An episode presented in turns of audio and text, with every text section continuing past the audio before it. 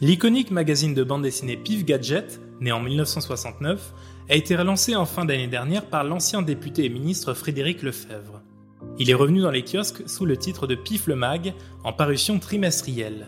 Aujourd'hui, 180 secondes ou presque pour faire le point sur la relance de Pif le Chien. Bonjour à tous, je suis Thomas Moisan, bienvenue dans 180 secondes, un podcast de la rédaction de CB News, produit en partenariat avec Audion. Chaque semaine, nous mettons en lumière et décryptons un sujet qui anime notre marché et tentons d'en établir les tendances.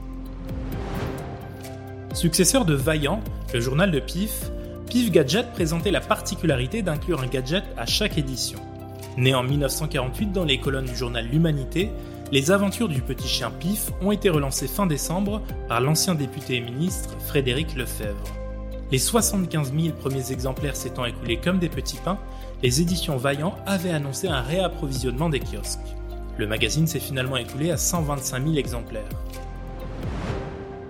Vendu au prix de 5,90€ avec un gadget écolo, une graine de sapin ou graine de sapif, comme dans le numéro 714 de 1982, mais aussi comme dans un numéro de 1975 et de 2015.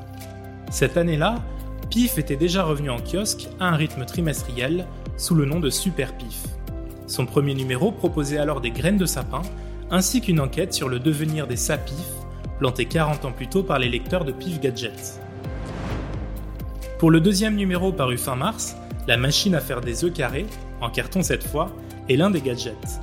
Pierre Richard l'avait déjà testé en 1983 et avait cassé 17 œufs. Cette fois-ci, c'est Fred Testo qui a relevé le défi. Dans le dernier numéro également, un poisson-chat d'avril très rare était à retrouver. Au sommaire de ce numéro 2, 44 pages de BD dont 4 histoires complètes. Les nostalgiques peuvent retrouver Pif et Hercule, Placide et Muzzo, ainsi qu'Hercule Une petite nouveauté, Charlotte et Lupif. Mais aussi Yakari, les fidèles concombres masqués, la jungle en folie, Super Matou, Quick, la pétillante Yasmina et l'attachante famille Blaireau-Renard. Pour ses 73 ans, Pif et Vente Privée ont préparé une surprise aux lecteurs et aux fans du magazine. PIF a ainsi été affiché le 26 mars sur un écran géant au-dessus du périphérique parisien. Avec son associé Bernard Chosgros, ancien président d'Euromédia France, Frédéric Lefebvre entend faire du nouveau PIF un magazine transgénérationnel, familial, qui aborde les grands enjeux du siècle. Sa ligne éditoriale sera tournée vers l'écologie, l'humanisme, la solidarité et la défense des animaux.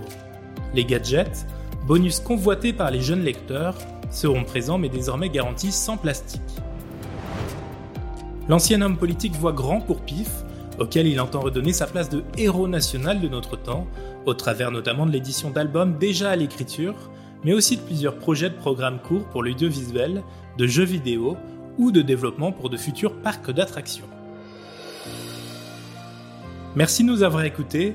N'hésitez pas à consulter le site web de CB News pour en savoir plus et bien sûr à vous abonner à ce podcast. Quant à moi, je vous retrouve la semaine prochaine.